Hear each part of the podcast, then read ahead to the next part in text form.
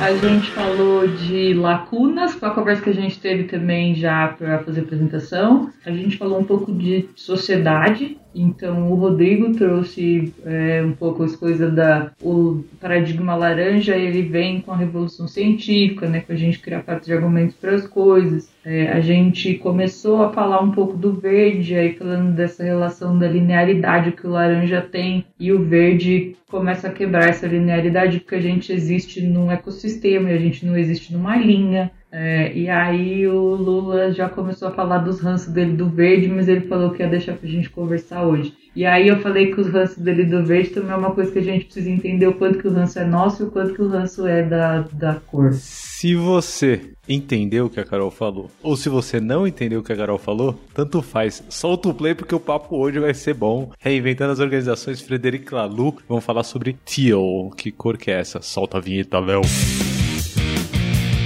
Olá, seja bem-vindo ao Love the Problem, o podcast oficial da Knowledge 21, ou K21 para você que já é da família.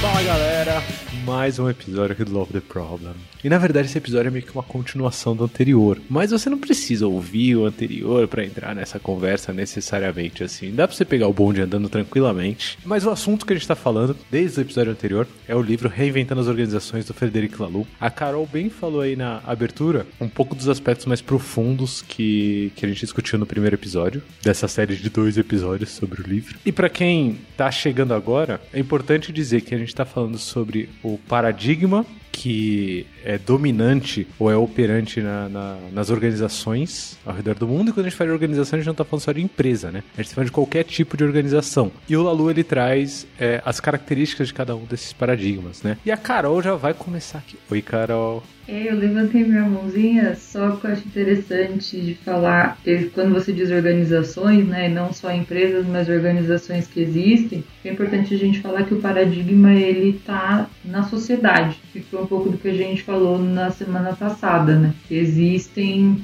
existe a complexidade da sociedade na qual a gente vive, a complexidade do sistema no qual estamos inseridos, e aí existem diferentes paradigmas para lidar com esses diferentes níveis de complexidade que a gente está lidando. Então, hoje, a nossa sociedade vive majoritariamente em uma, um nível de complexidade que o paradigma laranja atende. Não atende em sua completude, porque a gente já começou a falar de lacunas que existem, como por exemplo o meio ambiente, que a gente conversou na semana passada, que começam a ser levados em consideração nos paradigmas seguintes. E hoje a gente vai começar exatamente falando desses paradigmas seguintes, né? Então, se você quiser saber sobre as organizações que operavam em paradigmas dominantes, né, do passado, as organizações, me ajuda aí, Carol, você que é muito boa nessas cores. Eu vou falar meu, meu é vermelho, amarelo, laranja, é, nessa ordem, né? Só que ele usa umas cores diferentes, né? É, e uns adjetivos, né? Só para recordar aí, Carol, me ajuda aí. É impulsivo vermelho, conformista âmbar, realizador laranja, pluralista verde, evolutivo tipo. Boa. Na escala do Lula, que não lembra de âmbar nem ferrando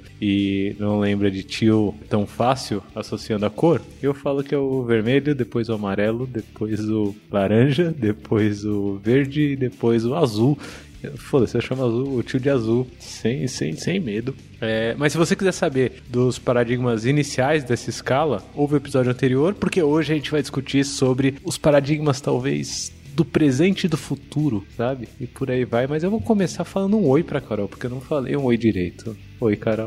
Oi, Lulinha, você tá boa? Tô boa, Carol. Estamos aqui novamente. Tô boa, cá estamos novamente, bem acompanhados, né? Estamos aqui mais uma vez com o Rodrigo Vergara, que debutou no Love the Problem no episódio passado, né? Tudo bom, senhor Rodrigo? Salve, salve, Lula. Eu achei que você ia mandar um opa lelê. Opa, Lelê, por que não? Agora vai, agora vai. Agora podemos começar de fato. E eu, a gente convocou, né? A gente convocou no último episódio aqui, convocação convocação é obrigatória, né? Convocação não é opcional. Então, ele fez o alistamento no Love the Problem e está aqui. Panda, Pandinha, que saudade de você, Panda, tudo bom? E aí, minha gente, tudo bom, tudo bom? E pra você que tá que nem eu, ó, chega num bonde andando, entra na janelinha e vem que vem. Tá tudo certo. bora, bora, só bora. Fazia tempo que eu não gravava com o Panda. saudade.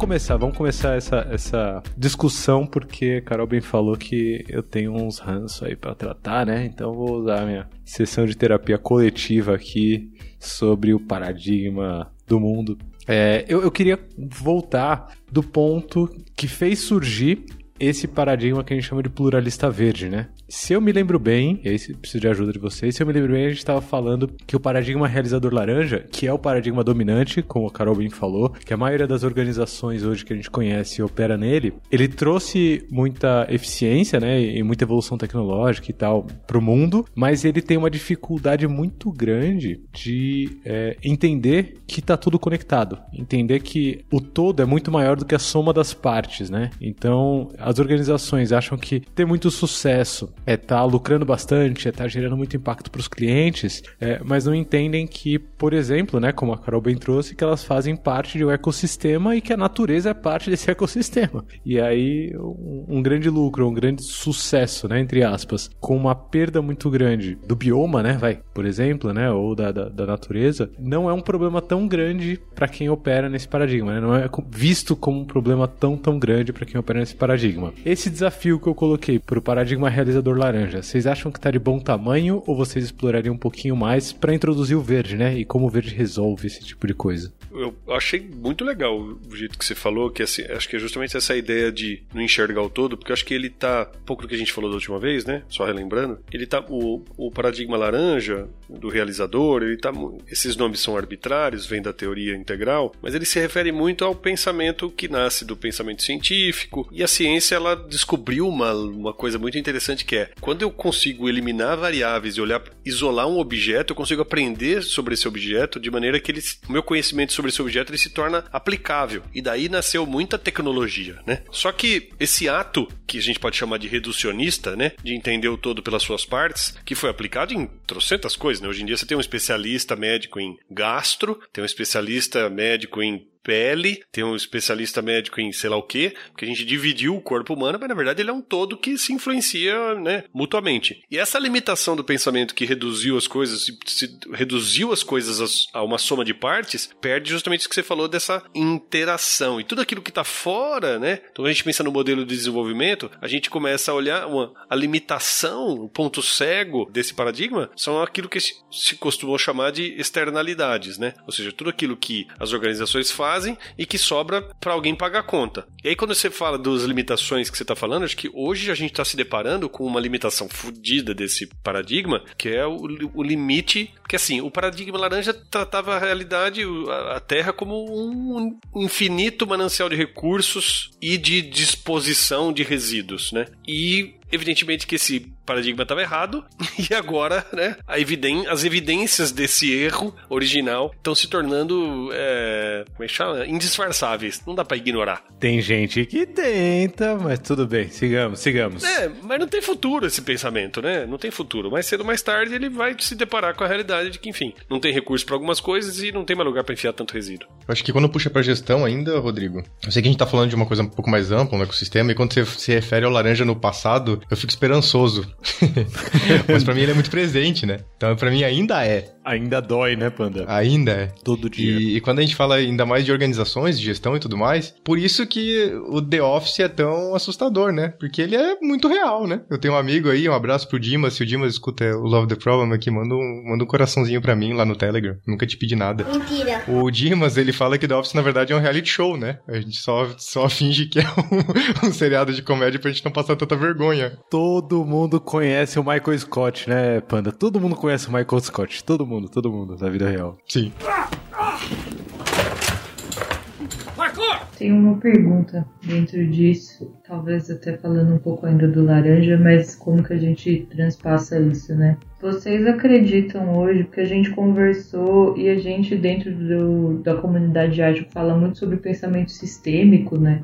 E nas nossas discussões sobre a teoria hoje, a gente também estava conversando sobre isso, que quando o Otto coloca uma coisa na caixa, eu vou olhar para a caixa e aí cada caixa que ele cria, eu vou olhar aquilo como se fosse uma caixa específica com uma coisa que tem ali dentro. Vocês acham que esse modelo de pensamento local, né, que, que olha tudo localizado, como a gente faz, como o Rodrigo deu o exemplo do médico, é hoje a nossa maior limitação para transcender? Eu acho que sim, Carol. E ainda acho, por exemplo, que o verde é muito local. Pelo menos essa características de verde que a gente fala, ou que a gente vê, pelo menos nas nossas organizações, é que a gente fala aqui. Eu falo a gente, pessoal, posso falar a gente no plural aqui. Porque a gente conversa sobre isso no Pontos Elefantes há um tempo já, né? Então a gente já trocou muitos desses contextos, assim. Muitas vezes, quando a gente fala de um verde, ele tem uma cara coletiva, onde o grupo de pessoas já, cada um tem sua voz como indivíduos, mas ainda é muito local. Então, por exemplo, quando a gente fala de agilidade, muitas vezes quando as pessoas falam de visão sistêmica, para mim é muito local. Não é sistêmico ainda.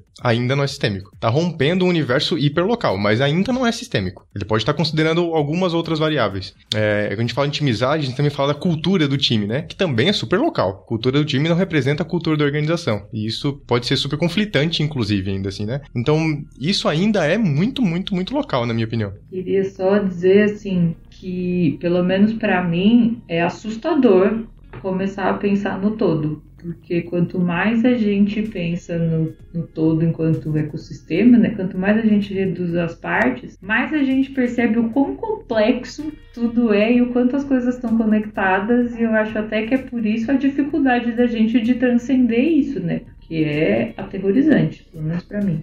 Então, mas eu acho. É legal eu falei, eu acho que eu posso falar qualquer besteira, né? Depois, que é na minha opinião.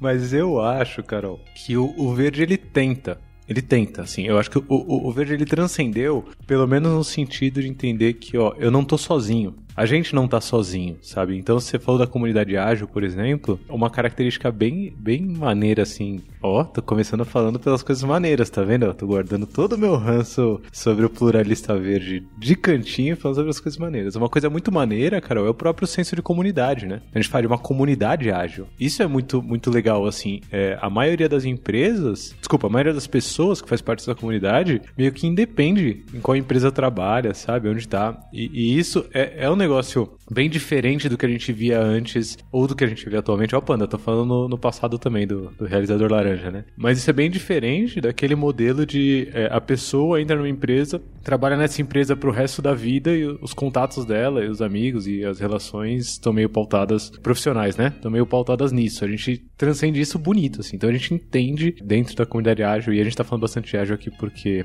eu acho que é uma instância interessante do pluralista verde pra gente pegar, né? É, a gente sai dessa visão do, do, do isolamento dos indivíduos, pelo menos, e, e, começa a gerar um senso de, ó, a gente está conectado de alguma forma. Então, é, eu não, não traduziria isso para, como o Panda bem falou, para pensamento sistêmico, eu traduziria isso para coletivismo. A gente tem uma visão coletiva. E uma visão coletiva não necessariamente é uma visão sistêmica, né? E aí já começa a surgir os pelos aqui no meu coração, que eu não sei onde vai dar. Eu acho que a, existe dentro de cada um um pouco de cada visão. Mesmo se eu pensar no rigor científico da análise, da reprodutibilidade, do isolamento de variáveis, se eu for pensar nisso, assim, boa parte das conclusões que eu tiro na minha vida, embora eu diga que elas são racionais, muitas delas não são nem um pouco racionais e não, não eu não posso dizer que eu tenho um rigor a respeito disso. Eu até entendo a lógica que, que pressupõe isso, né? Mas para muitas coisas eu tô ali num, num lugar bem mais simplista, num pensamento mais simplista para tirar conclusões para minha vida. E com isso eu quero dizer que assim, mesmo que a gente pode imaginar, ah, ok, o realizador laranja, que é né, esse pensamento que já tá mais ou menos já se introjetou, a gente passou a nossa, né, somos pessoas educadas aqui que tiveram bastante tempo de escola. Basicamente todo o tempo de escola a gente esteve ali submetido a essa lógica, né, de deduções, enfim, muito desse pensamento racional, etc. E tal. Mas mesmo essas, mesmo nós que passamos por isso, temos dentro da gente um, outras formas de pensar que são um pouco mágicas em, algum, em alguns casos e um pouco mais simples e menos rigorosas. Ou seja, quando eu alcanço uma visão de mundo que transcende essa, né, que é o verde, que inclui, que tenta se abrir para as visões de outras pessoas, ela também é limitada, né? Então acho que o que eu tô ouvindo falar aqui é mais é que assim, não é 0 e 1, um, né? Não é 0 ou 100, é, é uma gradação. Para algumas coisas eu consigo ter mais uma visão um pouco mais apurada, para outras não. Inclusive, Rodrigo, um parênteses bem importante aqui de falar que qualquer ranço que eu tenha, geralmente ele parte da minha incapacidade de transcender um paradigma, né? Então, é, se eu tô trazendo aqui qualquer coisa que é tipo, putz, isso me incomoda, é porque me incomoda primeiramente em mim mesmo, né? Assim, e desde a questão das questões que o, o realizador laranja traz, porque a gente foi criado nessa fonte, eu fui criado nessa fonte, e eu carrego tudo isso que eu aprendi até hoje, e até o que eu tô falando do pluralista verde quanto ao coletivismo, assim, eu também tenho, carrego muito disso, e apesar de às vezes expressar como alguma coisa linear não é linear e às vezes, apesar de às vezes expressar também como alguma coisa de é, eu tô falando sobre o outro, no final eu tô falando sobre mim mesmo, né? Tô, tô, tô, o tempo todo a gente tá falando sobre a gente mesmo e sobre vários paradigmas simultaneamente e a gente envolvido nisso tudo, né? Ou seja, o negócio é mais complexo do que simplesmente cinco rótulos com uma tabelinha com quais as características, faça o check, faça o check no, no seu, sabe? É, não é muito bem assim, né? É mais do que isso. É que assim, o que eu acho que o, o verde traz é uma riqueza, né? Eu acho que a gente hoje vive num paradigma verde desde quando as, a internet 2.0, vamos dizer assim, ganhou força. Ou seja, desde quando deixou de haver um, alguns produtores de conteúdos e a massa consumindo e passou a ser todo mundo produtor de conteúdo, porque aí a, a verdade e a, a realidade, né? Porque a realidade ela mesma, ela é, tem uma palavra bonita para isso, ela é incognoscível, né? Ou seja, é impossível eu conhecê-la, porque ela é muito complexa, muito, muito, muito complexa. O que eu consigo é filtrar por uma série, pelos meus sentidos, primeiramente, porque tipo, tem até padrão de cor que eu não vejo, tem padrão de som que eu não ouço, tem um monte de dados da realidade que eu nem tenho acesso por causa dos meus sentidos que são limitados. E depois que os meus sentidos captam essa realidade, eles ainda entra a minha mente, o meu córtex, quando tá transformando isso em conceitos pré-concebidos em que eu tento encaixar as coisas que eu estou vendo nas coisas que eu já conheço. Então, assim, a minha capacidade de entrar em contato direto com a realidade é pff, inexistente. Enfim, já teve muita gente, muito filósofo falando sobre isso já. Então, quando esse monte de gente entrou em. A gente entrou em contato com as visões de mundo de todo mundo, de bilhões de pessoas, o que aconteceu foi que a, a, narrativa a respeito da realidade, ou seja, a realidade que é expressa pelas conversas, pelas palavras, ela estilhaçou, né? A ponto de hoje em dia você poder escolher. E, e assim, as opções estão bem variadas, né? Você pode escolher, tipo, eu vivo num planeta que é uma esfera ou eu vivo num planeta que é plano? Dá até pra você escolher isso hoje em dia. Onde é que você acredita que você vive? Como é que você acredita que é a sua vida? E isso, em geral, é visto como um problema, porque antes era mais fácil, né? Quando a gente tinha meia dúzia de visões, uma que vinha, sei lá, da, de um centro de ciência de um lugar, outra vinha de outro, outra vinha da religião, pronto, acabou. E hoje não, né? Hoje é muita opção. E eu tenho que escolher, eu tenho que fazer escolhas disso. Né? E, isso é muito estressante. Mas, por outro lado, eu que fui jornalista durante boa parte da minha vida, eu estava sempre buscando as autoridades para falar a respeito do assunto. E hoje em dia, eu acho que isso existe, mas está relativizado. Está relativizado porque, inclusive, a ciência ela escolhe os seus objetos pela capacidade que ela tem de poder medir os objetos pelas suas ferramentas. E tem coisa que a ciência não consegue medir e aí ah, dá um migué, subir um pouquinho e desvia, porque não dá conta de levantar, não dá conta de, de, de acessar. Mas as questões continuam existentes, né? Então, sei lá, tem aqueles dois eu vou parar de falar um pouquinho, porque esse Lula já tá com o dedo levantado, depois eu retomo. Vai lá, Lula. Ah, eu queria saber, aqueles dois o quê? Agora não. Agora tenho que falar aqueles dois o quê? não, tem aqueles dois cientistas lá, o que fazem. Tem até um programa de TV que era dos céticos e tudo mais. Eles vão lá falar contra os religiosos, porque esses religiosos são tudo burro, falar mal dos caras. Aí tem um, lá um, um cara fala assim, mas então. Eu... Aí eles vão pra um debate, vai. E aí um cara pergunta pra eles assim, mas qual, por que é que eu estou aqui? Um cara da multidão fala, por que é que eu estou aqui? Qual é o sentido da minha existência? E ele fala assim, essa pergunta tá errada. o, cara, cara falou, ah, obrigado, né? Não é porque você negou a minha pergunta que ela deixou de existir. Ela continua, ela continua existindo. Continua me afetando e me afligindo. É, mas a ciência escolhe alguns objetos sobre os quais ela se debruça porque ela consegue aplicar o seu modelo. Para outras coisas não dá. Então é bom que a gente tenha acesso a uma miríade de outras visões que ajudam a gente a fazer a fazer as nossas escolhas a respeito de como é que eu acho que a realidade funciona para mim. Interessante o poder de um não sei, né? Para os dois lados. Até pegando esse exemplo que você deu a sua pergunta tá errada, é o quanto me pegou isso agora, né? O quanto, o quanto pesa a gente dizer que não sabe uma coisa dentro da sociedade na qual a gente se encontra. E o dizer que não sabe, né? O assumir que não sabe já dizia o a porra do Sócrates, o Platão lá atrás, que eu só sei que nada sei. Ele tava lá, lá do, do, dos 50, sei lá quantos mil anos atrás esse homem já estava falando isso, a gente ainda não entendeu. E o não saber, né, a, a, a ciência do não saber, ter ciência do não saber é o que nos move para tentar saber algo, né? para tentar chegar numa resposta ou então para chegar numa conclusão de que realmente não temos as ferramentas e os conhecimentos necessários para entender isso. E tudo bem, e a gente segue aí. Isso aí é outra coisa. Exatamente, o Rodrigo mandou aqui no chat que é difícil aprender quando eu acho que eu já sei. É difícil aprender quando eu acho que eu já sei ou quando eu acho que eu não tenho que demonstrar que eu não sei. E aí já é outra coisa que a gente entra em contato com a vulnerabilidade, né? Do não, eu não posso falar que eu não sei uma coisa, eu enquanto cientista, ou eu enquanto uma liderança, ou eu enquanto qualquer outra coisa né? Eu já deveria saber disso, eu tinha que ter uma resposta para isso, porque eu não posso não ter uma resposta para alguma coisa. E eu entendo que muito, muito do que a gente passa nesse transcender, né? Nessa jornada da transcendência e da mudança de paradigma, ela esbarra nisso. Foi o que a gente conversou na última, no último papo sobre as lacunas, né? E da gente repetir os padrões do passado. Então, quando eu me deparo com uma coisa que eu não sei explicar, quando eu me deparo com uma lacuna que eu não consigo preencher, eu tenho que descobrir qual que é o novo jeito de preencher isso, levando em consideração não só o que eu acredito, não só os meus padrões, mas todos os outros padrões que existem aqui e o que está emergindo a partir disso. E hoje a gente tem essa dificuldade por uma série de questões, que foi o que eu falei aos 10 minutos atrás.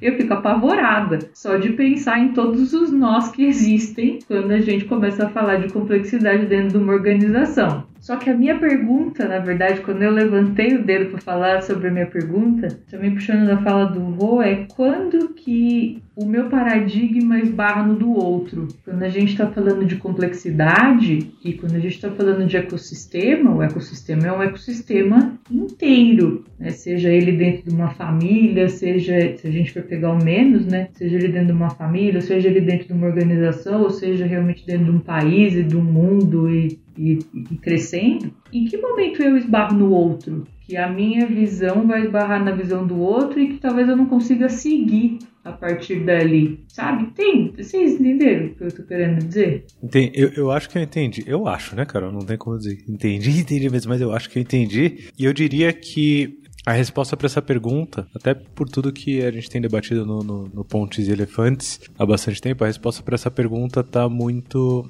ligada a depende do que a realidade pede. O paradigma esbarra quando muda o que a realidade pede. Por que, que eu tô falando isso? Porque um, negócio que todas as discussões que a gente teve até hoje sobre o Reinventando as Organizações de Frederic Laloux enviesam a gente muito para um lugar de quanto mais evoluído o paradigma, e só nessa frase já tem é, esse viés muito grande, né? Mas quanto mais próximo do tio, né, o paradigma, quanto mais distante do vermelho, melhor. E na verdade quem manda é o contexto, né? Quem manda é o, o a realidade o que está acontecendo na, na, na, vida real. Então é aí que acho que entra o conflito, porque a partir de um, de um certo problema, quem opera mais dentro de um paradigma vai tentar resolver esse problema de um jeito. Quem opera mais a partir de outro paradigma vai tentar resolver a partir de outro jeito. E tem jeitos que funcionam melhor para uns problemas e jeitos que funcionam melhor para outros. E eu acho que é aí que entra o conflito, porque eu já me vi várias e várias vezes tentando resolver um problema de um jeito que talvez um paradigma anterior resolvia melhor, sabe? Um paradigma posterior resolvia melhor. Mas como eu tô meio que preso no meu,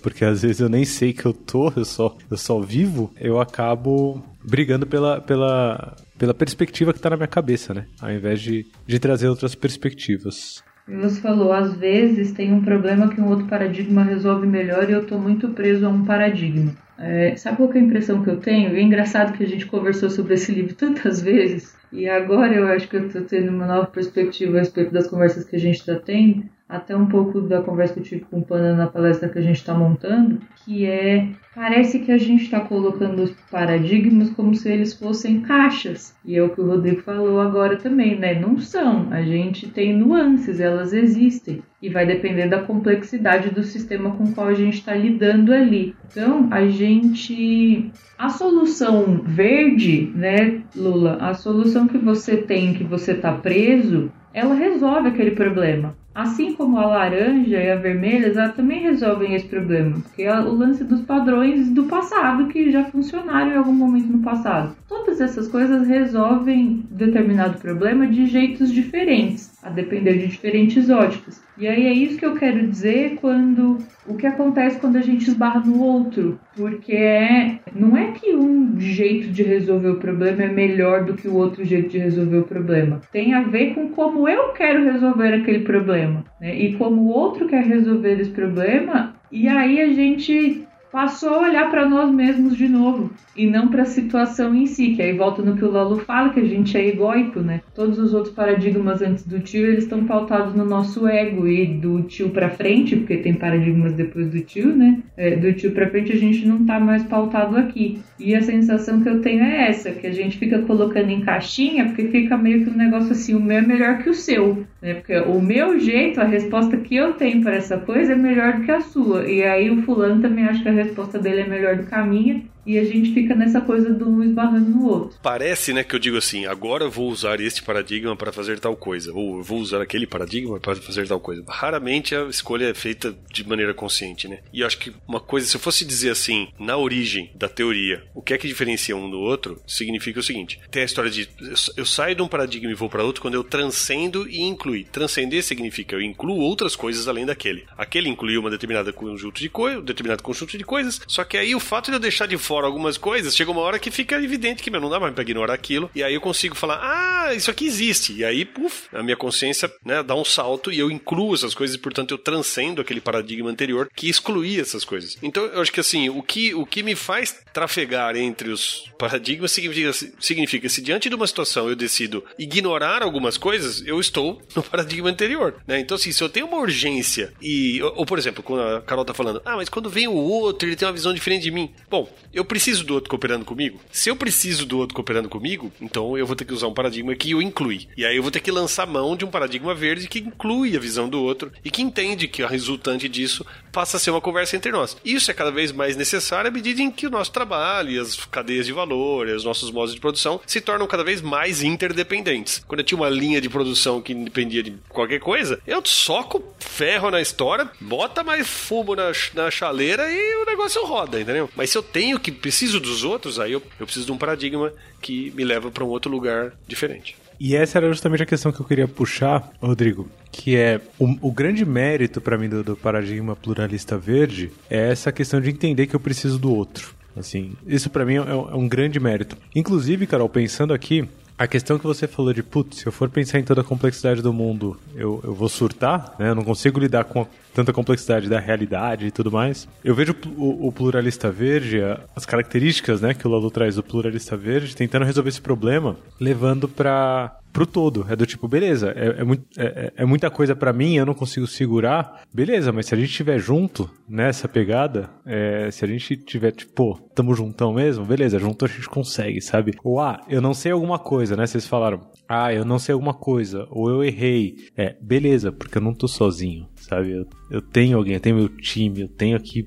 cara, a galera tá aqui, sabe? A gente é, é, família, tá um junto com o outro. Eu acho que isso daí é muito mérito do, do, do verde, assim, fazer essas, essas conexões para conseguir lidar com mais complexidade, né? Que é o que o Rodrigo tá falando aqui. Agora, e aí eu quero jogar pro, pro, pro Panda pra ouvir ele muito forte. Agora, é um demérito também. Não é só mérito essa perspectiva de, pô, tudo bem, mas eu não estou sozinho. Eu tenho outro comigo e por isso eu consigo lidar com mais complexidade do mundo e consigo lidar com mais coisa. Ok, mas se eu jogar para todo mundo, se eu colocar todo mundo nessa caixa e a gente tá junto, quem é responsável, sabe? Quem vai resolver de fato? Quem vai lidar com essa complexidade? Quem vai lidar com o problema? Quem vai de fato tomar alguma ação, sabe? Sair da inação. E aí o que eu quero jogar pro Panda é que o Panda é alguém que a gente convocou para estar aqui porque dentro do Pontes ele traz as histórias da vida real, né? Geralmente assim. E ele passou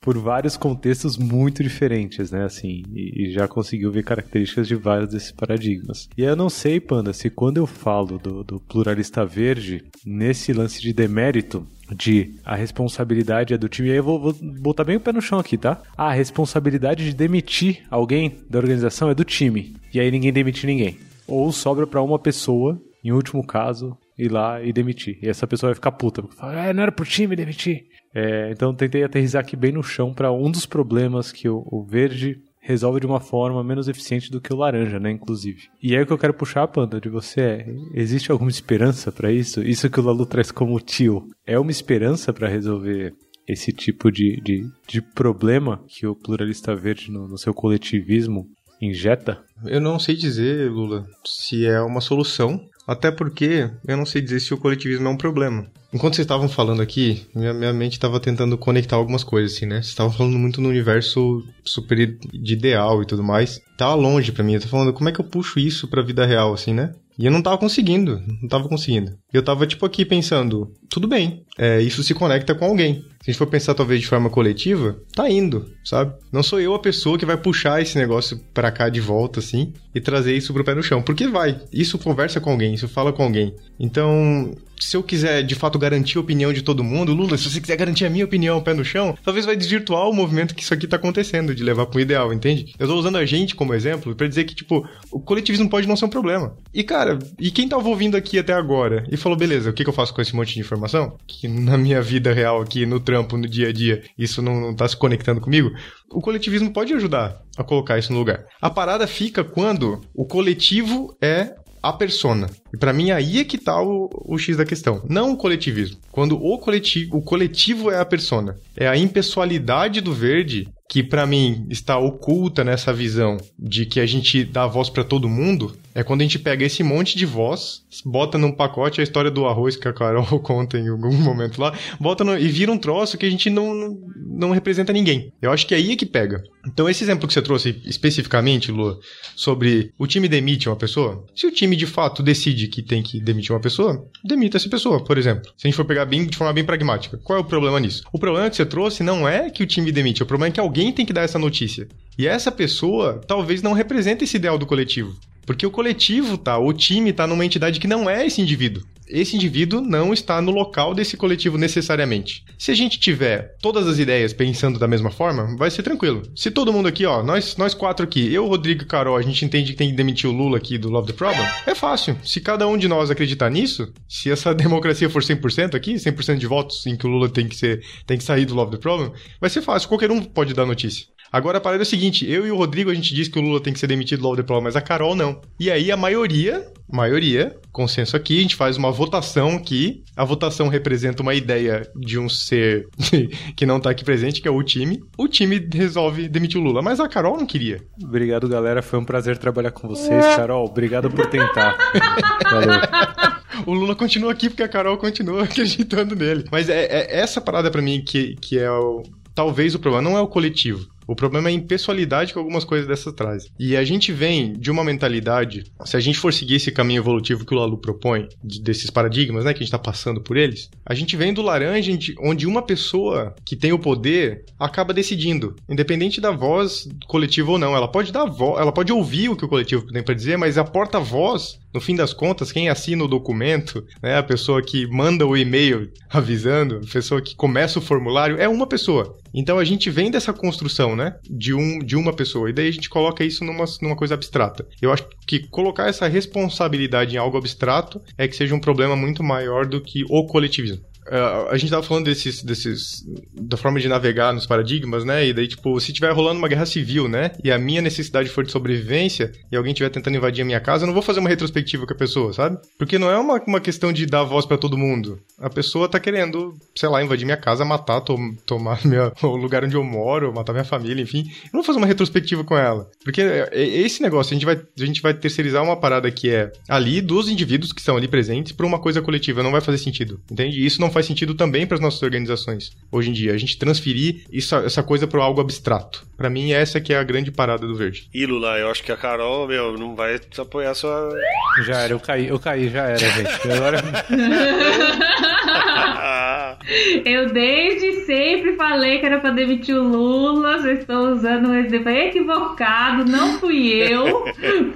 Foi o time. Não, não é, não é sobre isso. Quando essa tua fala, ela conectou muito comigo de muitas formas. Primeiro, porque eu não achei que eu estivesse falando de uma coisa muito abstrata e ideal. E aí, quando você trouxe, eu falei: Meu Deus do céu, pensei comigo, será que eu tô tão longe assim é, na, nas coisas que eu tô pensando? E não no sentido de ser melhor, sabe? É, no sentido de será que a, a minha cabeça ela já tá tão é, pensando numa coisa muito ideal que eu não aterrizo mais. E eu tô tentando fazer essa reflexão aqui, essa é a minha primeira abertura de coração aqui para vocês. E a outra, é, e talvez seja isso que eu esteja querendo dizer quando a gente fala de esbarrar no outro, quando a gente fala do verde e desse senso de, de todo, né? desse, desse senso de um, de um pequeno todo, que é ali um time, que a gente considerar as outras pessoas de forma tão forte que isso cria uma entidade que é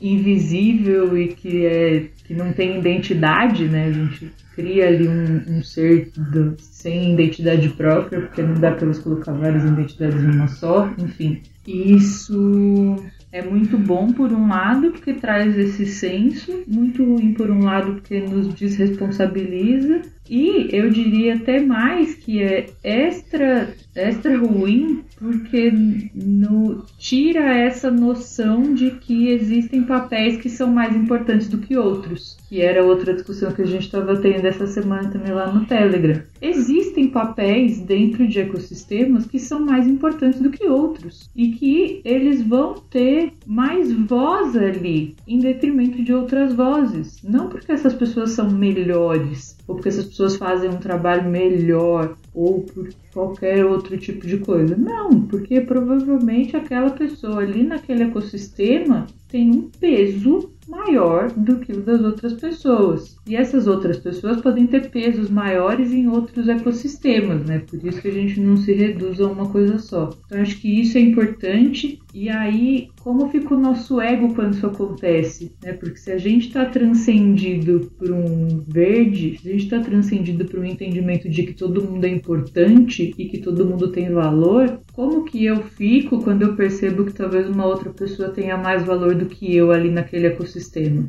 É, eu falo que eu estou passando por uma crise de identidade aqui nesse exato momento, nesse sentido, de olhar assim e falar: será que eu deveria estar incomodada com o fato de uma outra pessoa ter mais valor do que eu dentro de um ecossistema? É, ou será que eu deveria estar incomodada com eu ter mais valor do que outras pessoas dentro daquele ecossistema? E assim por diante. E aí queria ver isso com vocês, assim, o quanto hoje o não só isso, né, quanto hoje o verde ele traz esse, essa problemática e o quanto será que a gente não está lutando contra isso, né, contra esses papéis que são mais importantes do que os outros de, de graça, saca? Lutando contra a existência de lideranças, muitos falam dentro das comunidades sobre autogestão, sobre não sei o que, sobre liderança horizontal, etc. Bicho, uma empresa gigantesca dificilmente você não vai ter se ela já existe dentro desse paradigma. E aí, por que que a gente tá aqui lutando para isso não acontecer, sendo que a gente deveria, como o próprio Rodrigo falou, tá adequando o nosso discurso para que esse discurso inclua com quem a gente está falando. Enfim,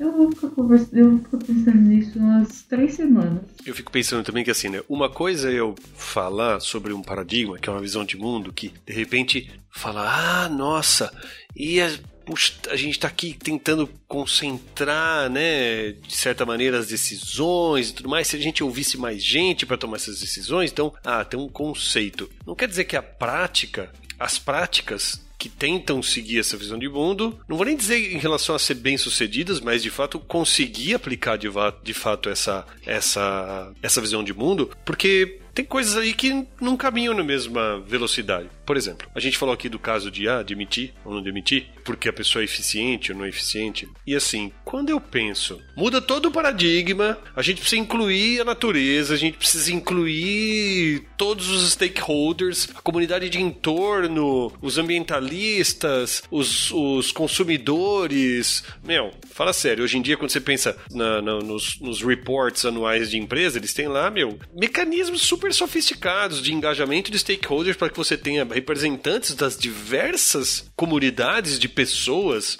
que entram em contato, que são impactados de alguma maneira pelo seu negócio, possam opinar para falar sobre se os seus resultados são positivos ou negativos. Ok? Só que em nenhum momento a gente, assim, não, não vou dizer que em nenhum momento, isso eu tô, eu tô durando, tô, tô exagerando só para marcar o meu ponto, mas assim, afetou muito pouco a noção do que é eficiência, a noção, a, a, a, afetou muito pouco a noção do que a gente quer como resultado dessa organização. A gente inclui um monte de coisa, mas no final das contas, tem que dar resultado para o acionista. Ponto, acabou. Não, tudo bem, ok. Se eu for olhar os reports hoje em dia, eles têm, né, é, triple bottom line, então estamos olhando ali para impacto ambiental, impacto social. Mas assim, na maior parte das vezes, até o tempo que eu acompanhava isso algum tempo atrás, era tipo, meu, vamos fazer, vamos dar uma lambuja aqui para esses dois outros aspectos, mas assim, o que vale mesmo e o que vai ser medido, o que faz diferença lá na bolsa no final das contas é qual é o retorno que a gente está dando para o acionista. Então assim, como é que pode mudar todo o sistema de produção, toda a lógica de como é que a gente está, está incluído o papel da organização na sociedade inteira e o bottom line continua o mesmo? Aí fica essa esquizofrenia em que a gente precisa, ah, legal, a gente precisa levar em consideração um monte de coisa para atender ao mesmo objetivo do paradigma anterior. Ah, tudo isso para dizer assim, não é pra então a gente catar o paradigma e jogar fora. É só pra dizer assim, puxa, será que as nossas ações estão, de fato, todas elas, e o nosso contexto tá, né, das pessoas mais influentes, para usar aqui, né, pra gente poder se referir às pessoas que compõem uma organização,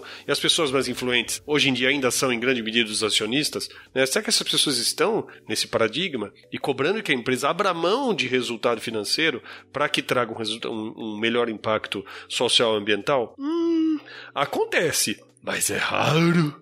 Talvez a chave esteja aí, Rodrigo. Eu ia puxar por esse lado mesmo. Que é, enquanto, enquanto eu ouço o discurso da Carol, por exemplo, me vem na cabeça a, aquela frase que, que você me falou a primeira vez, Carol, que foi bem impactante, que é, o desafio tá aí. A gente tem duas opções. Ou a gente aceita ele, ou a gente nega. E assim, também tá tudo bem negar, né? Você mesmo me falou na época assim, tá, tá tudo bem negar, e, e, ok. Mas hoje eu tento me colocar numa perspectiva dessa que o Rodrigo trouxe, eu tento me colocar em um ponto de aceitar, e é muito difícil já fazer isso, meu Deus do céu. Só aceitar, aceitar que ok, sei lá, funciona assim, rola assim e tudo bem. E junto com essa aceitação, eu tento entender talvez como superar esse desafio usando um fator que para mim é extremamente relevante, que é o tempo, né? Assim, a gente, a gente é muito ansioso, né? A gente quer, putz, de hoje para amanhã é, vai tudo mudar e tudo mais.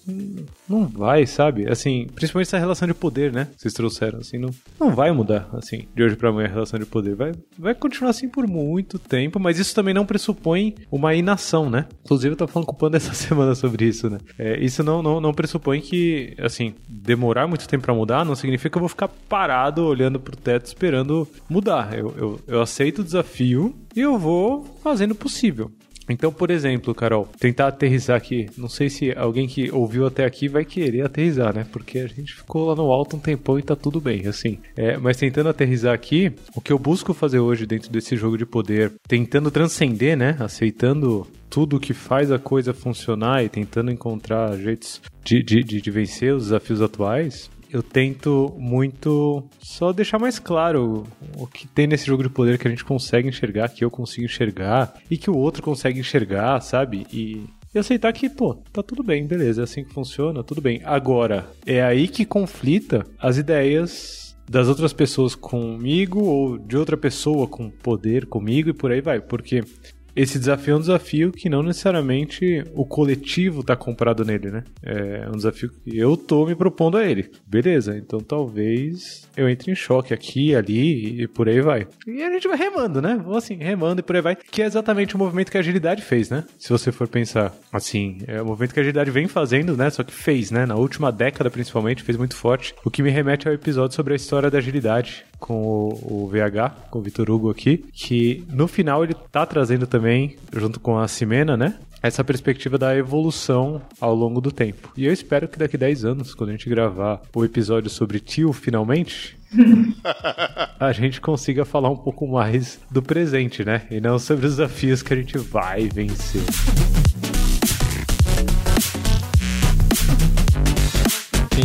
Tem, uma parada, eu acho, que é uma. Não é uma novidade, né? Eu acho que o que a gente precisa também marcar aqui é que nada disso é uma grande novidade. Talvez aplicado no universo das organizações seja vanguarda em alguns lugares. Mas isso não é novidade como filosofia de vida, né? Essa, essa vida pós-revolução industrial baseada em medo e escassez da vida é uma coisa que a gente está consumindo hoje em dia como consequência, né? Mas existem muitas pessoas nesse mundo que olham para a vida de uma forma confiante na abundância da vida, o extremo contrário disso. Todo esse sistema em que a gente construiu e que a gente está inserido foi baseado em medo e escassez da vida. É, então você pega ali laranja e a gente está num verde inserido num laranja em vários contextos também, né? Que a gente está tentando uma coisa local que no sistema tá. É como se fosse assim, ó, a gente faz parte, a gente é peça de uma grande máquina. Depois, a gente é parte de um sistema. E quando a gente olha para o mundo de forma evolutiva, a gente é o sistema.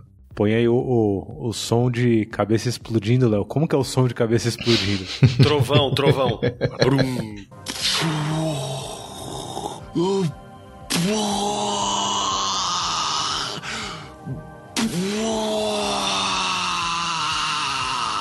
E a parada de essa consciência de que a gente é o sistema, eu acho que vai estar tá num passo relevante para esse movimento para organizações evolutivas tio. Porque tudo isso, todos esses problemas, essas coisas que a gente trouxe aqui, elas vão embarcar dentro disso. Porque elas, fazem parte da gente. E como a gente é, é o, nós somos o sistema, então isso vai estar embarcado com a gente. Então não é uma forma que vai resolver isso. Então eu vou pegar todo esse medo e simplesmente vou substituir por confiança, porque aqui a gente é uma empresa evolutiva tio. Então aqui é confiança em primeiro lugar, não tem medo, esse negócio.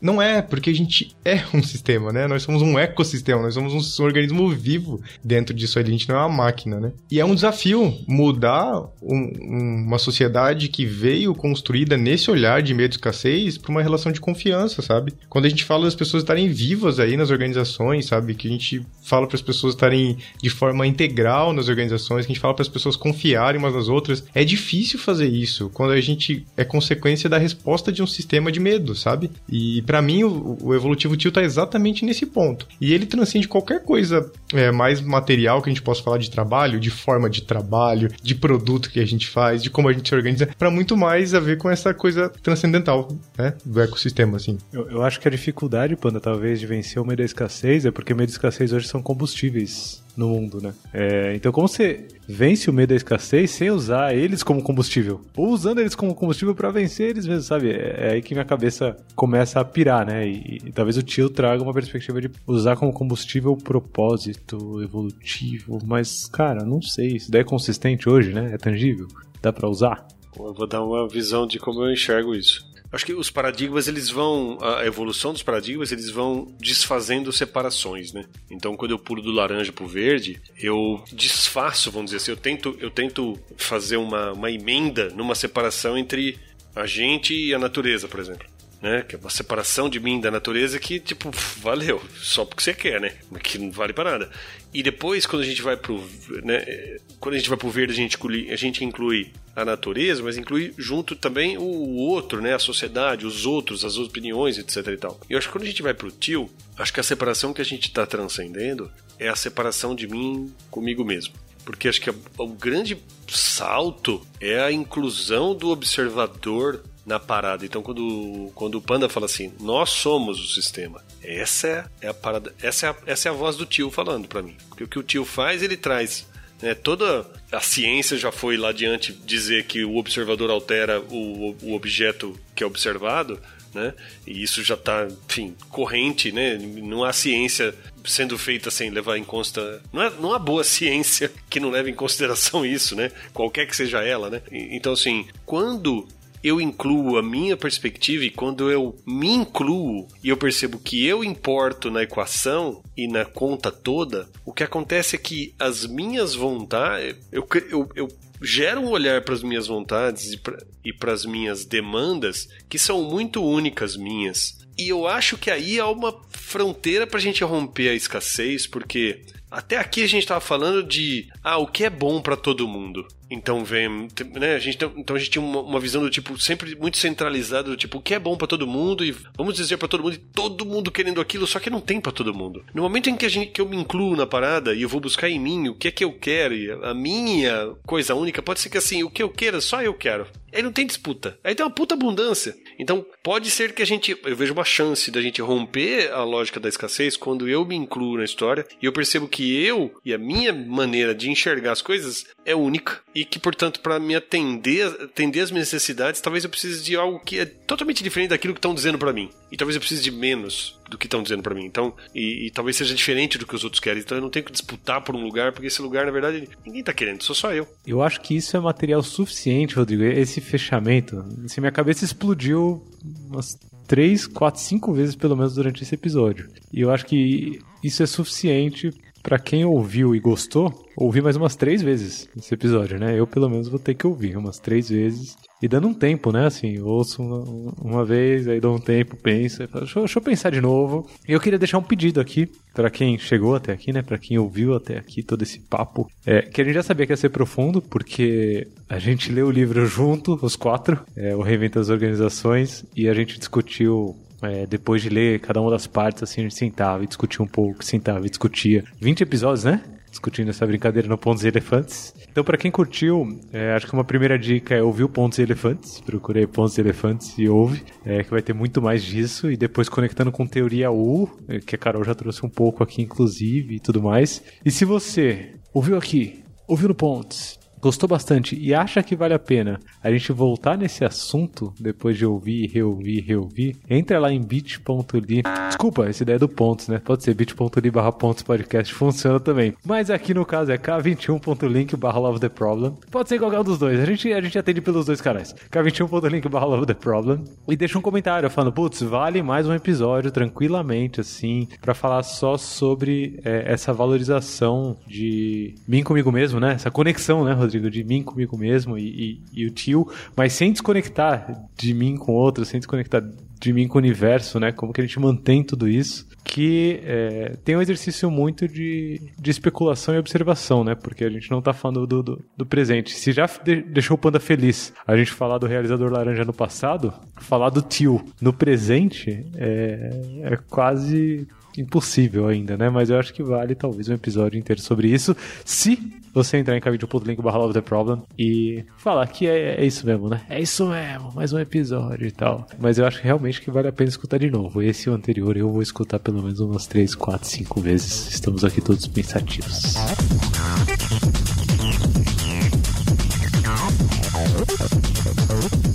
Por hoje é só. A gente se vê no próximo episódio do Love the Problem. Um beijo, galera. Ou do Pontos Elefantes. Ou do Pontos Elefantes, né? Já põe aí no final, né? Ah, até minha palestra e da Carol no, no Scrum Hill, que vai ser sobre isso. A gente pode fazer um merchan disso. Bota, bota aí, Léo. Quando que é, Panda? Deixa eu pegar aqui exatamente até o título, porque nem eu sei o título do negócio. Mas é boa, é boa porque é sobre isso, né? Tipo, vocês estão preparando a palestra já faz mais de ano, né? No final, assim. então, ah, e seguinte, Lula, se alguém quiser saber um pouquinho mais também, vai rolar a palestra minha e da Carol lá no Scrum Gathering Rio, site lá, scrumhill.com. A nossa palestra vai ser na quinta-feira, que vai ser indo além dos padrões do passado, em busca de um paradigma evolutivo. Talvez aí, ó, tem alguns assuntos que você possa querer ouvir por lá também. E é isso. Um beijo. Muito bom, muito bom.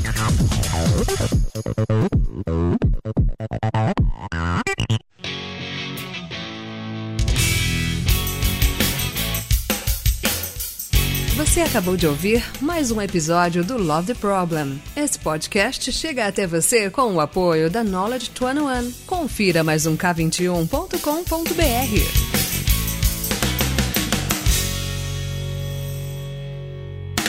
Vamos cantar uma música pra sair numa positiva.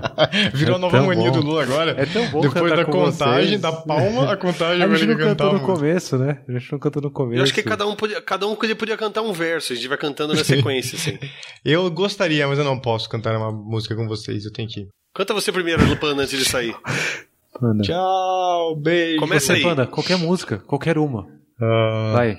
Estranho, ser, estranho seria se eu não me apaixonasse por você. O sal iria doce para os novos lares. Tchau. Beijo, gente. Tchau.